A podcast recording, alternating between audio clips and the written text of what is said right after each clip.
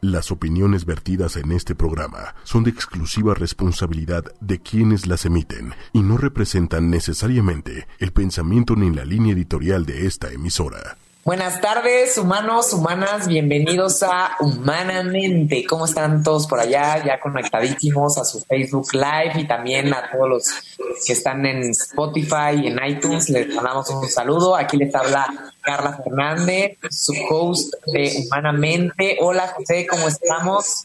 Hola, ¿qué tal Carla? Pues eh, como dices aquí, muy contento como cada miércoles de conectarnos en este programa. Yo soy José Fernández, co-host y pues psicólogo y hoy traemos en este nuestro programa número 487 desde que inició la gran cuarentena del 2020. Este pues un tema muy importante, muy interesante que a mí también, como varios que hemos tratado estos últimos meses, me llega muy fuerte. Y pues como siempre con un invitadazo de lujo para hablarlo, ¿no? Entonces, antes de continuar, invito a todos que nos oigan en Spotify, en redes sociales, estamos transmitiendo este video en vivo por Facebook, en las cuentas de 8Y Media, también estamos en este, Google Podcast, en la aplicación morada del podcast, nos encuentran en Spotify, como dije hace un momento, en pues, como humanamente, 8Y media. Eh, pues bueno, ahí tendremos este, este programa próximamente, ¿no? Y también pues, pueden encontrar todos los programas que hemos tenido antes. Por temas que espero les interesen. Saben, eh, ¿Saben qué? Se escuche muchísimo eco y está inmanejable. Entonces creo que todos los participantes del de el programa del día de hoy vamos a tener que buscar unos audífonos porque no se va a poder así con tanto eco. Entonces, un segundito y vamos a buscar todos un poco de audífonos porque está medio complicado. A ver, también si puede ir por unos audífonos para conectarlos a su dispositivo para que no se haya, haga eco. Ahorita tengo Gerardo, ¿tú no tienes audífonos por ahí que nos puedas ayudar? No Es que el tema es que estoy cargando el iPad, entonces tú sabes que no, no ah, puedes hacer las dos cosas. Ah, claro, claro. Sí, bueno, buenísimo. Pues vamos a seguir.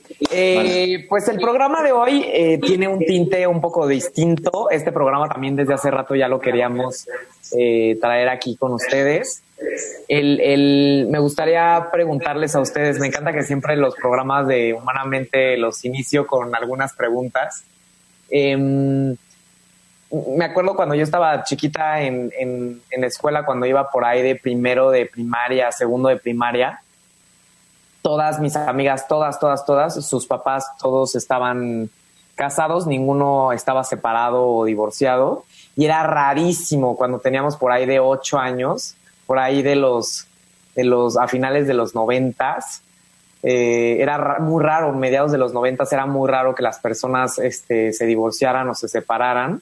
Había muchísimo tabú detrás de, de, esto, había muchos juicios y me acuerdo que pues de repente si una de mis amigas de mi generación eh, nos enterábamos que, que, había un divorcio, era como el megachisme y, y decíamos pobrecita, ¿no?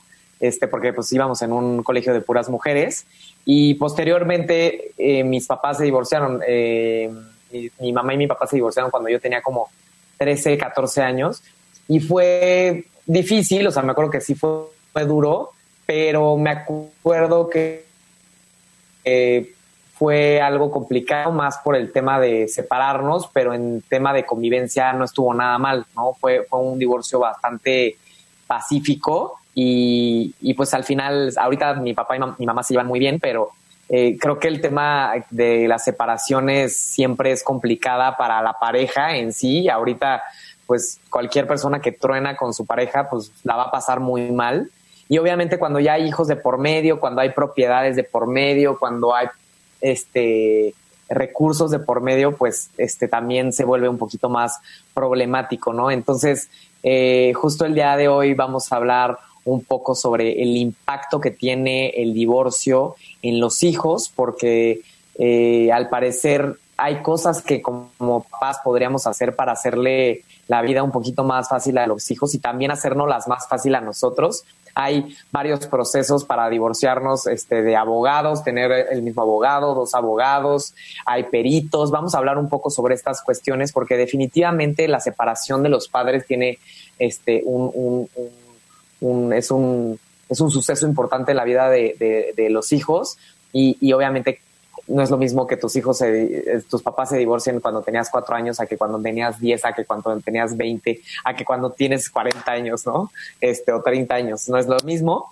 Y justamente el día de hoy vamos a hablar sobre, sobre eh, qué podemos hacer para mejorar este proceso, cuáles son las repercusiones este, que vienen a partir de un divorcio complicado, porque pues obviamente no vamos a dejar de, de vivir nuestras vidas nada más por, por, por este, facilitarles la vida a nuestros hijos. Nosotros también tenemos que vivir nuestra vida, pero pues les vamos a dar algunas recomendaciones muy padres. El, el, invitado de hoy eh, justo ha estudiado mucho este tema y también lo trabaja mucho en consulta, en terapia con sus este, pacientes. Él es Gerardo Yoldi. Hola Gerardo, bienvenido. Gerardo, no, no tenemos este, tu audio prendido. Ahora sí ya. Listo. Eh, pues bueno, encantado otra vez de la, por la invitación. Me encanta mucho su programa y, de invitado también lo escucho y estando aquí también pudiendo resolver algunas dudas y tal vez también eh, si se puede por ahí este compartir un poco de lo que sé del tema, encantado. Muchas gracias. Por supuesto que sí. Eh, Gerardo ya ha estado por aquí en Humanamente.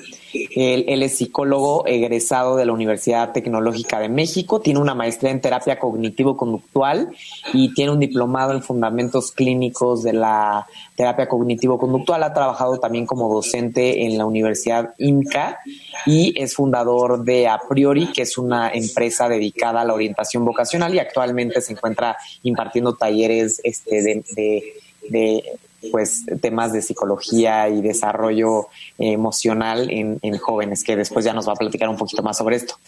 Em, Gerardo, cuéntanos primero eh, cómo empezaste a trabajar este tema del divorcio en los jóvenes, por qué te empezaste a interesar por esto. Mira, eh, yo ahorita también estoy trabajando, trabajo en un área que se llama SECOFAM, que es en el Tribunal Superior de Justicia, y básicamente es un centro de convivencia familiar. Entonces ahí nos llegan muchos casos eh, como tal de, divorcios y básicamente ayudamos muchas veces a que los papás puedan tener una convivencia adecuada con los hijos, mucho entrenamiento, mucha práctica con los papás para justo reducir nivel de conflicto, generar habilidades en los papás, ¿no? Entonces, de ahí un poco, eh, digamos, como el músculo, ¿no? De, de, pronto de trabajar con este tipo de casos y pues en el área clínica eh, me ha gustado mucho trabajar también justo con la parte infantil. Entonces, muchas veces, como, como bien lo, lo, platicabas, este, pues cada vez, conforme va pasando el tiempo, eh, los divorcios eh, van aumentando, ¿no? Es decir, parece ser que hay una tendencia en aumento hacia eh, que las personas o las parejas de pronto, no sé qué esté sucediendo, ahí tendríamos que revisar un poco las estadísticas y la investigación, ¿no? Si son temas de, pareja, temas de asertividad, temas de resolución de conflictos, pues temas de elección, o sea, o un poco de todo, ¿no? Pero en conclusión, se ha notado eso, que ahora las relaciones de pareja pareciera ser que cuando se consume, o más bien cuando se, inicia un matrimonio, parece ser que no termina por no se terminan por dar estas relaciones que bien nosotros oímos de los abuelitos, ¿no? Que duraban, eh, que se conocían a los 13 años, 14 años y terminaban viejitos juntos, ¿no? Como los de hoy. Pero, pero bueno, a uno como psicólogo también le toca adaptarse un poco a lo que el mismo contexto nos va como solicitando. Y en este caso, pues es justo eso, ¿no? Que de pronto los divorcios empiezan a aumentar y sí, hay papás que llevan a los niños y te dicen, ¿sabes qué? Nos estamos divorciando y el niño empezó a manifestar sistemas conductuales. Hay veces que en las escuelas, ¿no? Nos mandan al niño y de repente, no, este, está pegando en la escuela, el niño está haciendo esto y de pronto nos enteramos que pues, los papás están divorciándose, están en proceso de, divorcio, se divorciaron y pues para el niño sí hubo un impacto, ¿no? Sí fue una variable, digamos, detonadora de su conductual. Entonces, eh, un poco de eso me ha ido como atrayendo eh, hacia el tema. Aparte, por ejemplo, yo creo que otro ejemplo que a mí me ayudó mucho a, trabajar en esta área es que, por ejemplo, mis padres son divorciados, ¿no? Entonces a mí me tocó vivir todo este proceso de pronto de la separación y eh, eso me permite este tipo de expertise o de experiencia de vida, incluso empatizar, ¿no? Y, ver cómo, que es, cómo lo puedes vivir desde el núcleo familiar. Y entonces cómo lo podría resolver, ¿no? Desde la psicología y un poco de pronto hasta intuir en cuáles son las variables o lo primero que pasa en los jóvenes y los niños, ¿no? Al momento de que sus papás les dicen, nos vamos a divorciar o al momento, porque es todo un proceso que ahorita hemos como platicado. Sí, definitivamente todos los cambios tienen un impacto fuerte en la conducta de los jóvenes y yo creo que pues el ocio es un cambio muy, muy fuerte, ¿no? Claro. Eh, ya que tuviste esta experiencia de estar eh, en, tribunales, ¿cómo, cómo se...? Sí, en SECOFAM se llama, sí es un área del Tribunal Superior de Justicia que imparte justo eh, la supervisión de convivencias e incluso también hay breves intervenciones o se realizan algunas intervenciones con los papás para justamente tratar de realizar una buena convivencia. Es decir, cuando los casos de pronto entran en un proceso judicial complicado y no se pueden llegar a un acuerdo para convivir por fuera entre ellos, entonces básicamente... Tiene que entrar la ley. exacto, no se le puede negar el derecho al papá o a la mamá de convivir con su hijo o hijo, entonces la ley ahí entra. Bien, que también yo creo que está difícil, ¿no? Ahí también cuando entra la ley y, y, pues bueno, por lo menos tenemos esta oportunidad y esperemos que no necesitemos eh, de los tribunales, pero qué bueno que existen, ¿no? Este, cuéntanos, eh, Gerardo, ¿cuál es el impacto psicológico de un divorcio en, en, en, un, en, un, en los hijos independientemente de que sea una separación pacífica o conflictiva. ¿Qué, qué, sucede en la mente del, de, los, de nuestros hijos?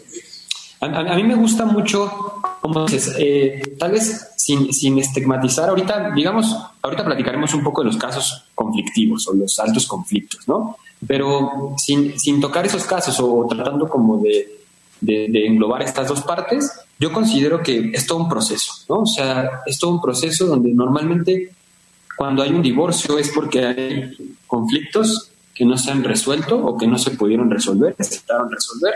Y esos conflictos, cuando los papás son inteligentes, los trabajan fuera del contexto familiar. Pero eso es muy raro, yo creo que un 1%, no sé, realmente hacen eso. Normalmente, como bien lo, lo hemos platicado y como bien sabemos, el ser humano de pronto le cuesta este, este proceso, ¿no? De, controlar la emoción y normalmente cuando hablamos de conflicto es difícil que haya conciencia, ¿no? Entonces, eh, normalmente hay continuos conflictos y el niño adolescente los va observando y los va observando. Entonces, algo que me gusta mucho como comentarles a, los papás es justamente que es importante cuando ya o cuando ven que hay este tipo de procesos, explicarle al niño, ¿no? Y de pronto los papás dicen, pero ¿cómo le vamos a explicar que nos queremos divorciar o que nos vamos a divorciar? Yo les digo, es importante que se los mencionen. Ahora, el cómo se los menciona, eso sí es, eso sí lo tenemos que detallar. Pero sí es importante que el niño o el adolescente sepa que sus papás se van a divorciar y que básicamente yo una vez encontré como una especie de frase que me encantó para el tema de, los niños y, y, dicen básicamente le tienes que enseñar al niño, explicar al niño, acorde a su etapa de desarrollo, que se están divorciando, ¿no? Y que es para él, que es una cuestión entre papá y mamá y que él no tiene que intervenir o interferir en el proceso de papá y mamá.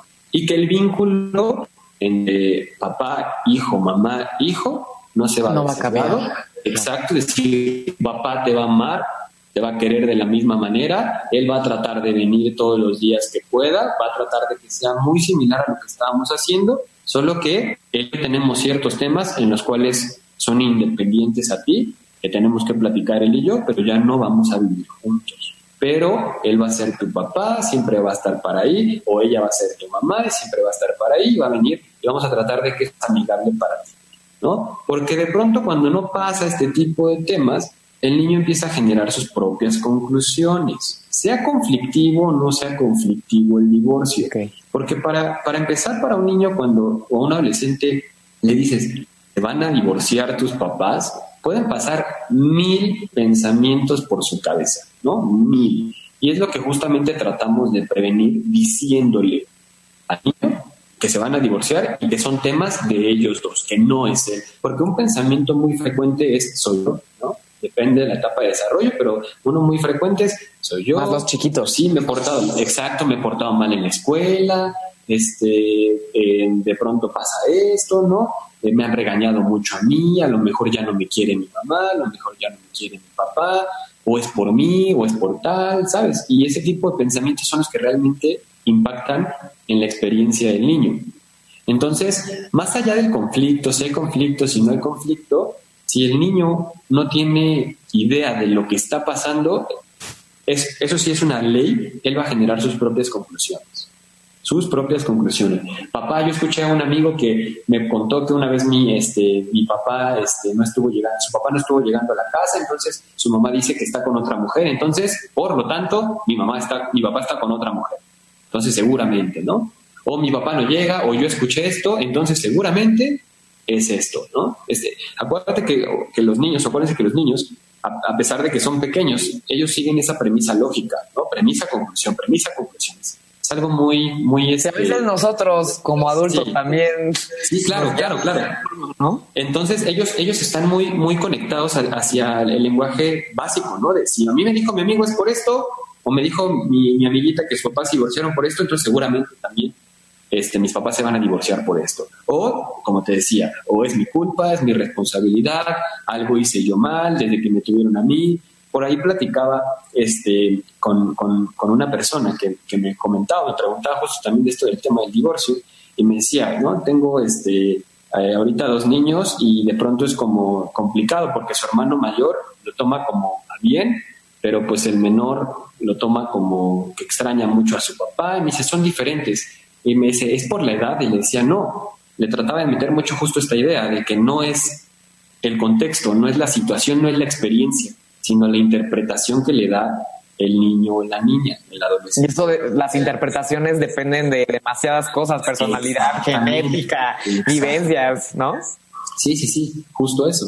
Entonces, digamos, ¿cuál sería el impacto mayor? Pues el niño está en un sistema, en un contexto, acomodado, y de cuando hay un divorcio, básicamente desacomodas todo eso. Su sitio de seguridad donde él se sentía seguro, donde él se sentía protegido, básicamente se va a modificar a lo que él está acostumbrado.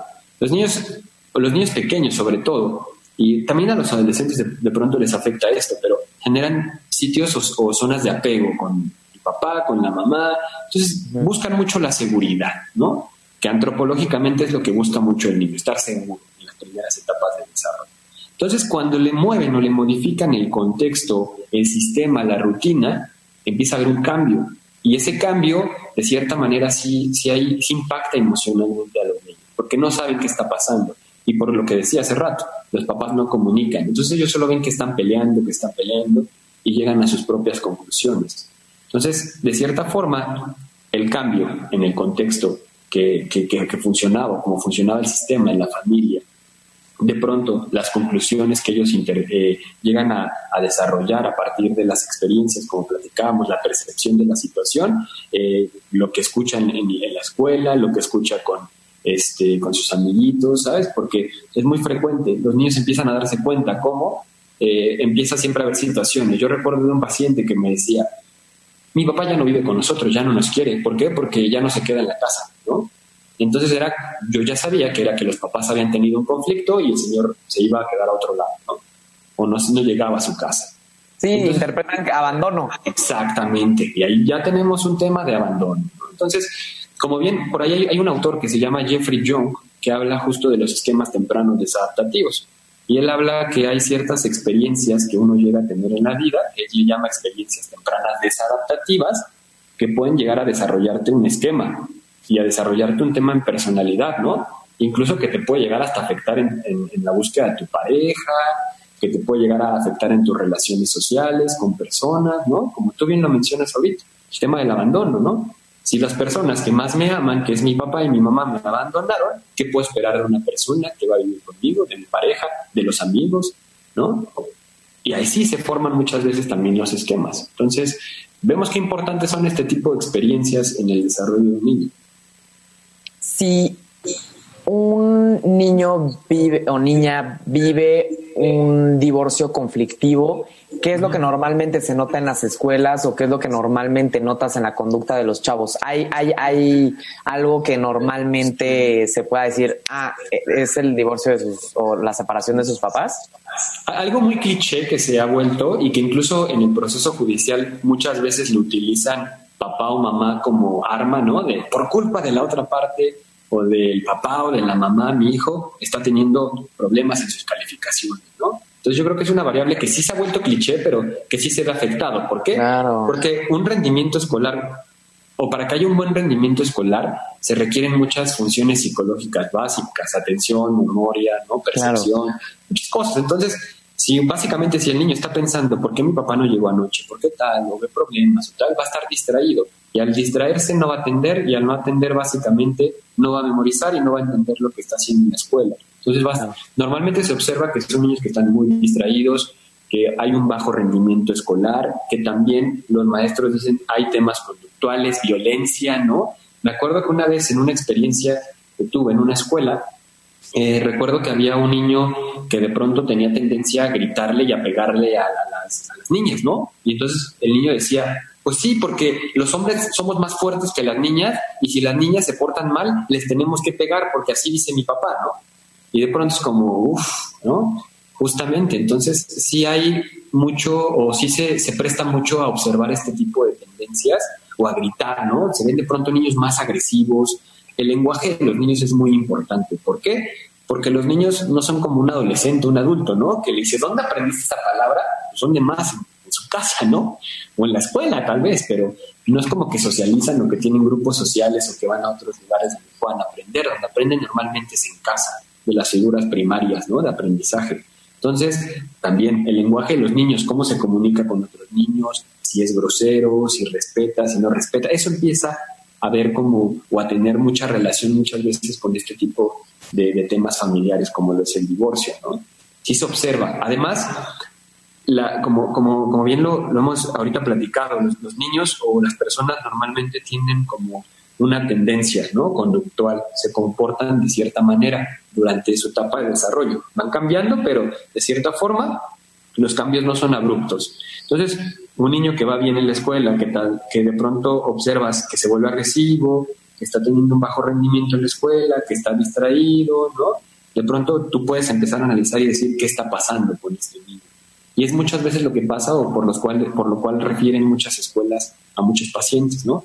Niños o adolescentes, porque dicen, oye, él está teniendo este tema conductual, eh, ya tiene muchos reportes, ¿no? Él era un niño como súper tranquilo, bueno, no sé qué está pasando con los papás, ¿no? Pero por ahí vemos que hay como un tema de conflicto, que se están divorciando, entonces sí hay una alteración, incluso hasta de llamada de atención, o sea, de pronto cuando los papás se envuelven en, las discusiones, se envuelven en, los, en el conflicto, en los problemas, dejan de prestarle atención a los niños y muchas veces los niños dicen, ah, no me vas a atender, entonces empiezo a hacer esto y empiezo a mostrar esto, ¿no? Y entonces ahí también hay otra variable más que podemos como tener para observar qué cambios puede haber en, en, los niños o cómo podemos detectar de pronto que, que sí altera o sí afecta como tal el tema del divorcio, sobre todo cuando no es bien llevado.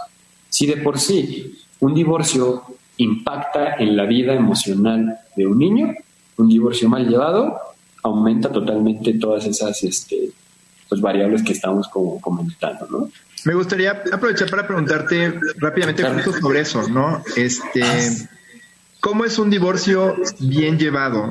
Y me imagino que tiene que ver con que pues el padre o mamá que se están divorciando pues puedan balancear entre manejar el impacto que tienen ellos y manejar el impacto en los niños, ¿no?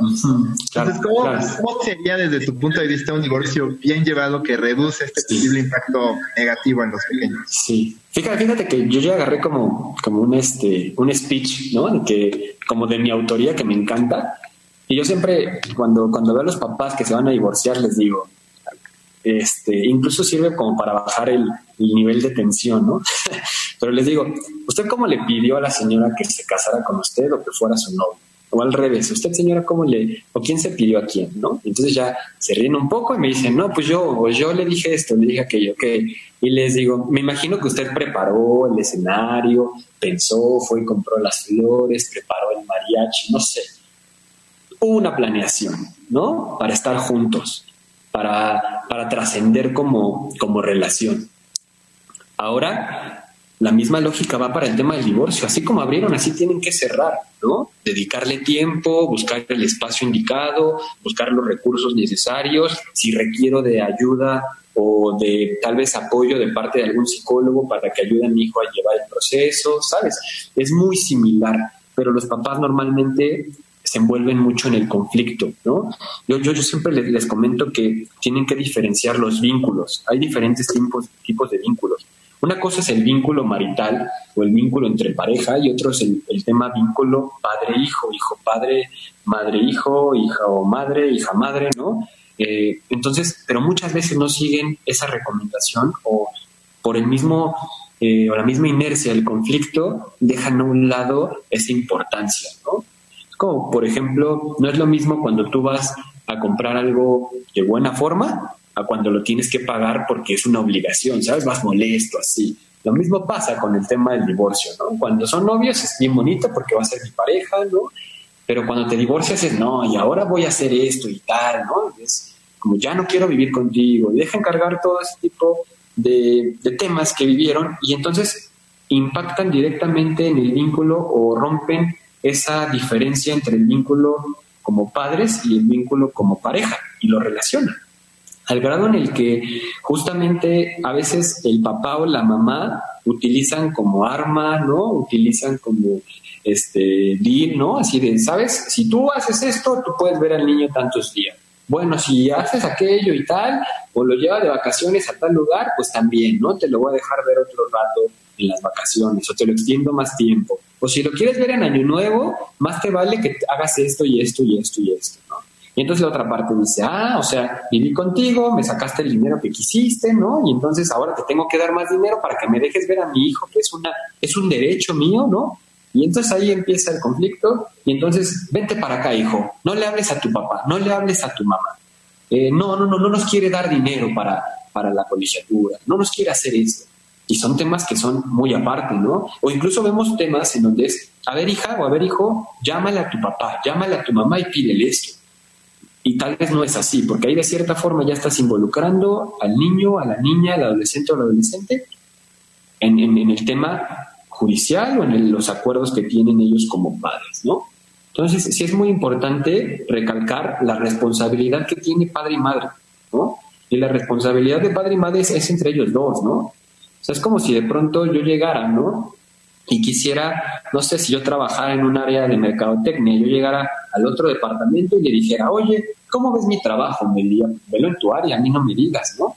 O sea, o dile a tu jefe, o, o ve y pregúntale a él, yo soy de otra área, ¿no? Así de irracionales de pronto como cuando tú quieres decirle al hijo o a tu hija, a ver, pídele esto a tu papá, o dile esto a tu mamá, oye, dile a tu papá o a tu mamá que si no hace esto ya no vas a ir la próxima semana, ¿no?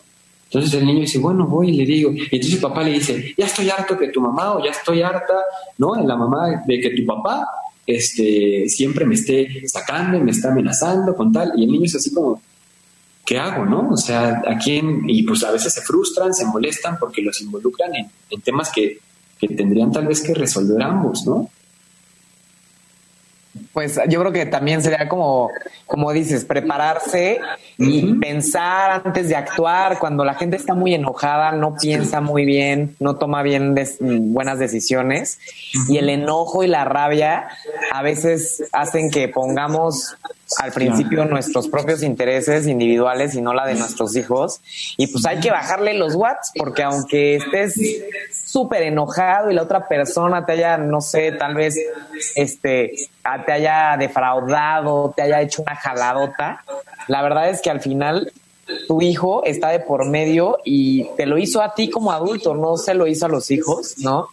Y, creo que este tema pues es una de nuestras preguntas.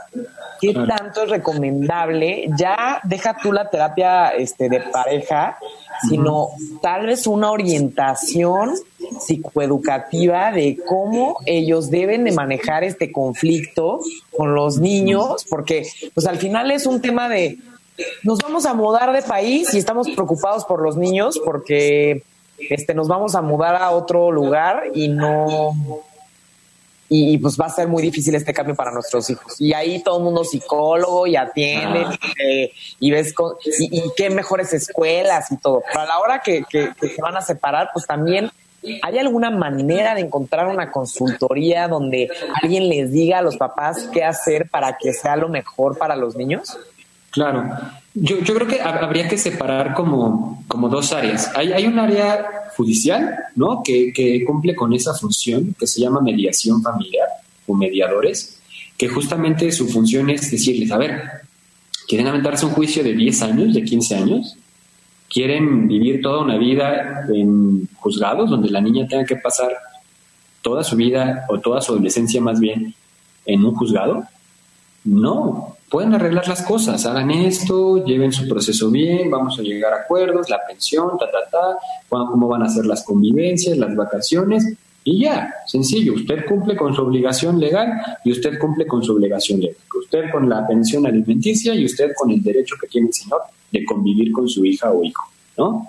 Entonces, de cierta manera, en el aspecto judicial, sí hay, digamos, eh, esa área que, que, que ayuda o facilita muchas veces en respecto a información para tratar de, no llevar un proceso judicial a, un, alto conflicto, que se llegue a ver un, tema como más complejo. ¿no? Y respecto al tema como psicológico clínico, que es el que más nos compete, pues sí, ¿no? O sea, de pronto sí, sí sería oportuno que, que, tal vez los papás se acercaran o se aproximaran a algún terapeuta infantil, experto, y de pronto dijeran, ¿sabes qué? Nos vamos a divorciar. Ellos no saben nada aún, estamos teniendo muchos eh, problemas últimamente y me gustaría que usted nos asesorara, ¿no? Nos dijera de qué forma podemos eh, comentárselo eh, a, nuestra, a nuestra hija, a nuestro hijo, ¿no? De pronto como esta parte de, bueno, ya, ¿no? O sea, yo les digo muchas veces a los papás, bueno, su vínculo como, como romántico, como pareja, pues sí, se, se sumó, se fue, ¿no? Ya no existe. Pero el vínculo como padres ese no lo van a poder borrar nunca. Entonces, sean responsables, sean coherentes, sean racionales y, busquen lo mejor para sus hijos. Sí, van a ir a una consulta para su hijo, no tienen que besarse, no tienen que abrazarse, ¿no? No tienen que ir en el mismo carro si quieren, o sea, son adultos, ¿no? Pueden llegar a un, consultorio con un terapeuta y decirle, queremos divorciarnos, por favor nos podría asesorar para llevar el proceso de la mejor manera. Claro, excelente. Y ya el terapeuta será el responsable de justamente ayudar y, y psicoeducar a los papás para que el proceso se lleve de la mejor manera y también al niño, ¿no? O a la niña, llevarle en su proceso para qué? Para que no haya este impacto, eh, digamos, que, que normalmente se presenta. Porque al final del día es todo, todo depende mucho del tiempo, la dedicación, el esfuerzo que le dedicas a cada cosa, ¿no? Entonces, los resultados tienen mejor o, la probabilidad es más alta que los resultados sean mejores si tú le dedicas más tiempo, esfuerzo, energía a las cosas. Entonces, si tú un divorcio le metes esos factores, le pones energía, esfuerzo, dedicación, vamos a hacer esto, el niño básicamente de pronto va a haber cierto tipo de alteraciones, pero no va a haber ese impacto o ese efecto que normalmente existe en, el divorcio, ¿no? Pero de pronto cuesta mucho trabajo sensibilizar a, los papás en ese sentido, ¿no? Es que, ¿por qué? Porque normalmente, más allá de, decir, los papás normalmente no dicen, es, es mi responsabilidad, ¿no? Como padre o como madre, sino culpan al otro. Ah, si tu hijo está así es por ti, ¿no? Y no es por ti porque no me dejas verlo, no, no, es por ti por esto, ¿no? Y entonces, pues así nadie se hace responsable, ¿verdad? Sí, al ratito el que le cae todo es al niño. Y también depender de un sistema en el gobierno para estar bien, no, pues estamos, estamos medio fritos, ¿no? Porque pues todo el mundo sabe que a veces nuestro sistema no es el más efectivo, ¿no? A veces. Claro, hay mucha, hay mucha demanda como tal, sí. Sí. Sí, sí, sí. Sí, no, ya, ya cuando tenemos al burócrata, ¿no? Pues puede que si no tengamos la solución rápida que queremos, porque pues se, se, alenta. Oye, preguntan acá, este, volviendo un poco a lo que preguntamos al principio, ¿es lo mismo en niños que en adolescentes? ¿Hay alguna edad en particular donde sea más fuerte o más difícil para los niños lidiar con la separación de sus padres? ¿Hay alguna edad en la que no se den cuenta, por ejemplo, muy chiquitos o algo así? Pues mira, como tal, o sea, si, nos vemos como, como, muy puristas en el tema, eh, muchos psicólogos te dirían, es que en sí la, la, memoria a largo plazo se empieza a desarrollar de los cuatro para adelante, ¿no? Entonces, muy puristamente te dirían, bueno, si es antes de los cuatro, pues básicamente no va a sentir el proceso del divorcio, ¿no? Pero vienen muchas cosas más adelante, ¿no? Porque, por ejemplo, si se divorcian cuando un niño tiene un año, tiene dos años, a lo mejor y sí no se da cuenta este, de, pues de que de ese proceso, de las peleas, las discusiones, etcétera. Pero pues posteriormente es qué vas a hacer, ¿no? Le vas a esconder al papá, vas a borrar sus datos este, eh, y te vas a alejar de, todo el mundo. ¿Qué, ¿Qué, vas a hacer? Vas a buscarle otro papá que básicamente no se puede porque su papá es su progenitor y siempre va a ser el progenitor. Entonces, ¿qué pasa ahí, no? Justamente entonces yo creo que, un divorcio impacta en, la vida de cualquier etapa de desarrollo. ¿Por qué? Porque volvemos a lo mismo. Al final no es, no es el contexto ni la situación. Las personas experienciamos las situaciones de diferente forma. ¿Por, ¿Debido a qué? A nuestra personalidad, como lo platicábamos hace un rato. Nuestra personalidad, la genética, hay muchas variables y muchos factores que impactan realmente para, para que nosotros generemos un esquema o una forma de percibir el mundo.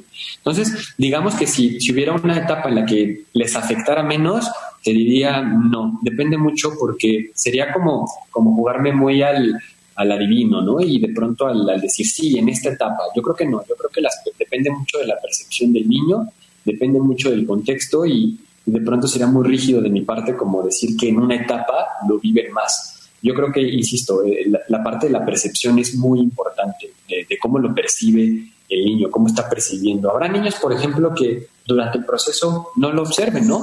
Y habrá adolescentes también, donde pues, ellos traten justamente como de no estar cerca del contexto, que al final del día también afecta, ¿no? Porque me ha tocado casos de pronto en el que me dice, pues yo estoy tranquilo, o sea, yo no, yo veo que mis papás pelean, pero cuando hacen eso yo me salgo, ¿no?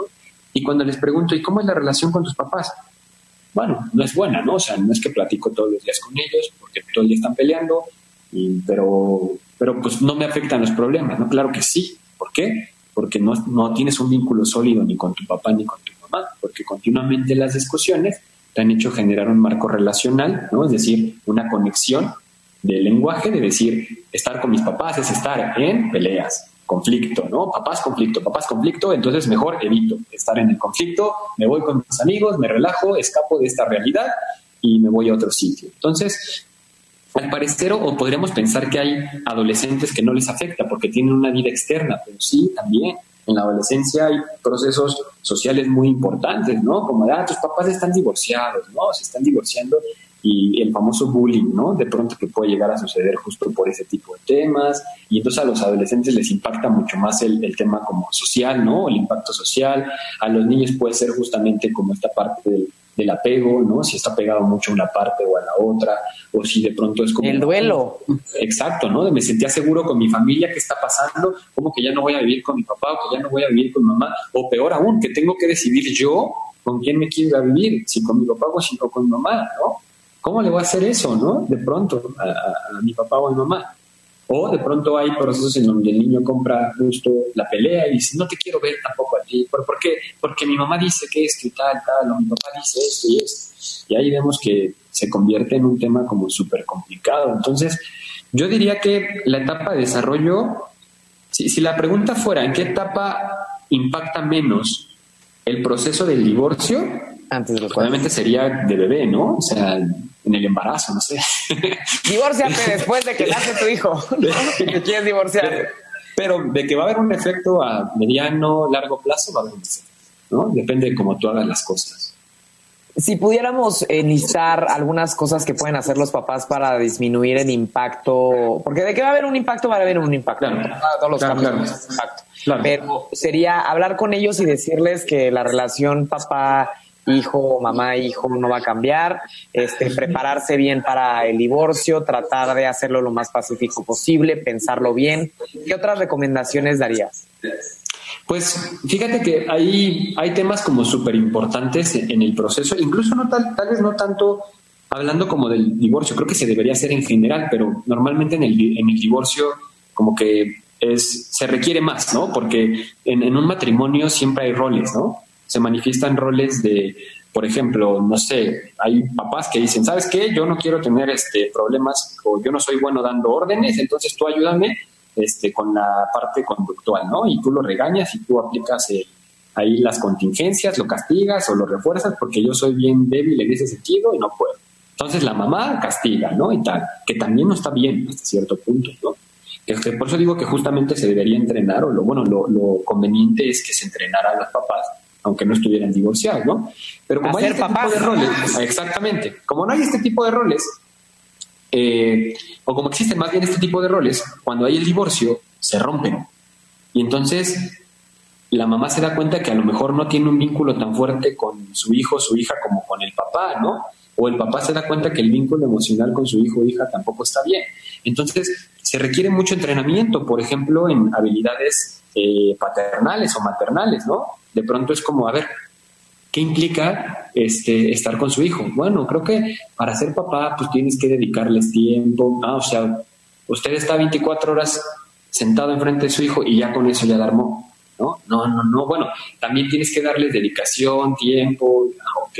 Entonces tienes que justamente ver cuáles son qué es lo que entienden muchas personas, qué hacen, cómo conviven con sus hijos, porque es muy importante hablar de que no solamente es regular la conducta de los hijos, sino es regular la conducta de los hijos, es generar un, vínculo afectivo con tu hijo, como teniendo actividades importantes para él o para ella, es conocer de pronto también qué le gusta a tu hijo o hija, ¿no? Me acuerdo que de pronto había un papá que llegaba y, y tenía una niña adolescente, ¿no? Y le decía, mira mi amor, te traje, vamos a jugar y jugaba con las Barbies o le traía revistas infantiles, ¿no? Le quería traer cuentos de Winnie Pooh y la niña decía como, se, se aburría, ¿no? Decía como, ¿qué hago? Y, por no decirle al papá, por no lastimarlo, muchas veces le decía, uy, estuvo muy divertido, sí, pero pues tú veías la cara de la niña y no, pero ¿qué, qué pasa ahí? Falta de conocimiento, falta de aceptación a la etapa de desarrollo que está viviendo mi hija, conocer en esta etapa qué es lo que pasa, qué es lo que sucede, ¿no? Entonces, ese es otro punto. La comunicación también es súper importante con los niños, ¿no? ¿Cuántas veces vemos que la comunicación entre padres, padres y madres, me refiero a ambos, con los hijos, es de pronto como, ¿cómo te fue en la escuela? ¿Bien? Ah, ok, chido. ¿Y a ti cómo te fue para el trabajo? Bien. Y ya, toda la comunicación de todo un día. Y en los fines de semana, oye papá tal, sí mi amor, espérame, estoy ocupado, estoy haciendo esto, estoy viendo el fútbol, ¿no? Estoy haciendo tal cosa. Y de pronto la comunicación va creciendo y se va limitando. Entonces, también es importante saberme comunicar con mi hijo o mi hija. y, por qué menciono esto? A pesar de que estamos hablando justo del divorcio. Porque cuando ocurre un divorcio, se complica más esto por estos roles que te decía que a veces, tal vez inadecuadamente, se, se, se contemplan o se desarrollan y, este, y entonces al papá y a la mamá, a ambos les toca cumplir con todas estas funciones ellos solos. Y entonces, ¿qué pasa? Llegan hijos con mamá o con papá y es, a ver, mi amor, ¿te le cepillaste los dientes? Ay, no, mamá, se me olvidó. ¿Por qué no te bañaste? Ay, es que nos quedamos viendo películas en la noche. ¿Hiciste la tarea? No, se nos pasó. Y le hablan al papá déjalos, son niños, es que pues, es el fin de semana, vienen a divertirse, ¿cómo se van a poner a hacer tarea aquí conmigo? Después a mí que me van a relacionar con tarea, papá, tarea, y no van a querer venir conmigo, ¿no? Entonces empiezan a suceder eso. Ya no hay límites. Exactamente, y empiezan a desarrollarse conflictos de, oye, si te vas a llevar al niño o a la niña, tienes que ponerlo a hacer la tarea, o si no, ya no va a ir contigo, ta, ta, ta, ¿no? Y entonces ahí empiezan a haber temas de conflicto. O, por otra parte, ¿no? De repente también casos en los que, oye, el niño me acaba de decir que lo dejaste con la abuelita todo el fin de semana, ¿qué pasó ahí? O sea, como que te lo dejo y te vas, tú te vas a no sé dónde, y si vas a convivir con él, pasa tiempo con él, ¿no? O de pronto le pregunta al niño, ¿y qué hiciste con tu mamá o con tu papá? Pues nada, estuvo, él, él estuvo en la computadora, yo me puse a ver la televisión, ¿no? Entonces, justo es como, ¿y dónde está el vínculo? ¿Cómo vas a fortalecer ese vínculo con tu hijo o hija? ¿no? Entonces, son todos esos factores que se deben como practicar, entrenar y saber que dentro de las pautas de crianza no solamente es porque muchas veces muchos papás o muchas mamás se, se enfocan meramente en lo conductual, ¿no? En regular la conducta de los niños, poner límites, básicamente. Tienes que poner límites, límites, límites. Eso es lo más importante de ser papá, ¿no?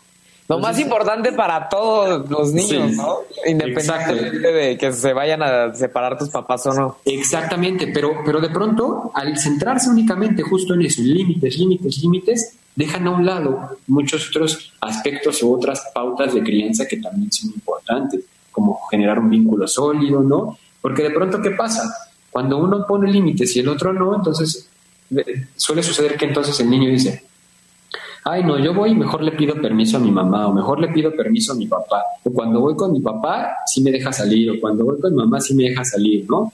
Entonces empieza a suceder eso o a mí mi mamá no me deja hacer nada en la casa y mi papá todo el día me pone a trabajar y a hacer cosas, ¿no? O a mí mi papá me deja descansar y me deja estar todo el día en el celular y mi mamá me lo quita a las 8 de la noche. Entonces cuando también no hay un control, no más bien un control, cuando hay comunicación y no hay una equidad de reglas y normas, entonces también eso es un despapalle para los papás, ¿no? Porque de pronto es como el niño empieza a decir, ah, ya sé con quién sí puedo hacer estas cosas, y ya sé con quién no puedo hacer estas cosas, ya sé quién es bueno y quién es malo, ya sé con quién me voy a ir a vivir y con quién no.